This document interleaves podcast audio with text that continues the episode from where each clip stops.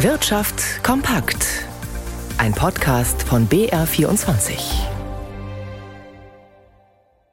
Mit Ralf Schmidberger. Die Ampelkoalition hat sich auf einen Haushalt für das kommende Jahr geeinigt und damit auch darauf, wo gespart und wo neues Geld herkommen soll. Zusätzliche Milliarden will die Regierung mit einem höheren CO2-Preis einnehmen. Was das wohl für die Verbraucher bedeutet, erklärt Eva Huber. Allgemein lässt sich sagen, steigt der CO2-Preis, wird tendenziell einiges teurer für die Menschen, zum Beispiel für Autofahrer. Da werden durch die angekündigte CO2-Preiserhöhung ab nächstem Jahr auf jeden Liter Benzin rund 4 Cent aufgeschlagen. Beim Diesel sind es 4,7 Cent. Die Schwierigkeit ist, diese Zahlen sind erstmal nur der Aufschlag auf den Spritpreis. Wie sich der konkrete Preis im kommenden Jahr entwickelt, hängt auch vom Markt ab. Ähnlich ist es bei Häusern und Wohnungen, die mit Gas oder Öl beheizt werden. Auch da gibt es einen Aufschlag. Pro Kilowattstunde Gas sind es 0,4 Cent, pro Liter Heizöl 4,7 Cent. Die Kosten für den CO2-Preis werden zwischen Mietern und Vermietern aufgeteilt. Im Grundsatz soll der Preis auf CO2 langfristig die Dinge teurer machen, für die fossile Energie verbraucht wird, was CO2 freisetzt.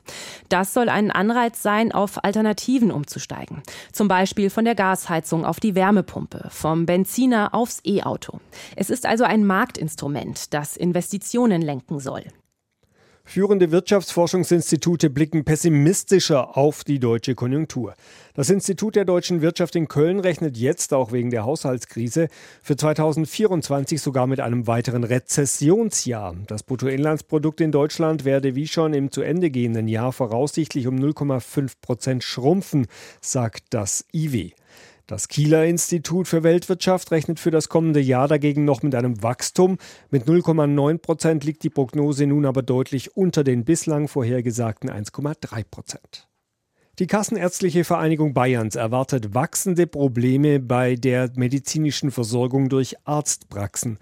Immer mehr Regionen in Bayern würden als unterversorgt eingestuft, hieß es heute auf dem Jahrespressegespräch des Verbands in München.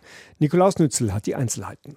Vor zwei Jahren hat die Kassenärztliche Vereinigung Bayerns KVB in Marktredwitz erstmals eine Praxis aufgemacht, weil sich niemand mehr fand, der dort als Betreiber unternehmerische Verantwortung tragen wollte. Inzwischen ist noch eine sogenannte Eigeneinrichtung in Ehring am Inn dazugekommen und nächstes Jahr sollen bayernweit fünf weitere Eigeneinrichtungen folgen.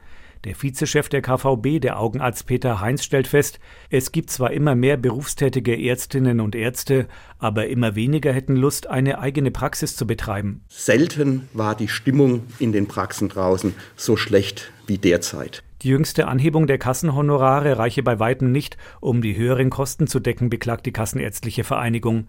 In der Folge hätten die Praxen immer größere Probleme, medizinische Fachangestellte mit finanziellen Anreizen an sich zu binden.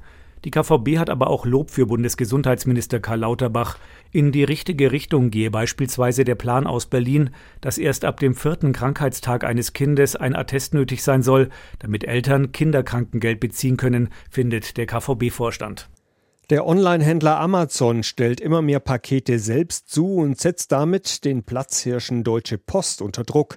Laut der Bundesnetzagentur hat Amazon mittlerweile einen Marktanteil bei den Paketsendungen zwischen 15 und 25 Prozent und ist damit die Nummer zwei in Deutschland bei den Paketdiensten. Die Deutsche Post kommt demnach auf einen Anteil von über 40 Prozent. Paketdienste wie DPD, GLS, Hermes und UPS haben deutlich geringere Anteile. Blicken wir an die Finanzmärkte mit Margit Ziller an uns in unserem Börsenstudio. Ja, mit Spannung warten die Anleger, was die US-Notenbank heute entscheiden wird hinsichtlich der Zinsen. Wie ist denn da im Vorfeld die Stimmung an den Aktienmärkten in New York? Die Finanzprofis bleiben vorsichtig optimistisch. Allgemein rechnen die meisten mit einer Zinspause. Allerdings gibt es schon warnende Stimmen. Die US-Notenbank werde heute wohl keinen Sieg in ihrem Kampf gegen die Inflation verkünden. Und alle Investoren, die von frühzeitigen Zinsschritten nach unten ausgehen, die würden wohl enttäuscht werden.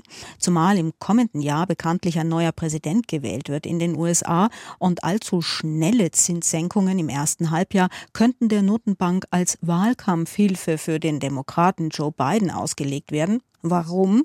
Weil sinkende Zinsen vermutlich für positive Konjunkturzahlen sorgen würden und das würde man beiden gutieren. Dieses Argument zumindest ist aus dem Lager der Republikaner zu vernehmen. Einige hätten wohl auch kein Problem damit, der Fed in ihre Geldpolitik reinzureden. Der Dow Jones tritt auf der Stelle, auch der DAX behauptet sich, der Euro kostet einen Dollar 0,97.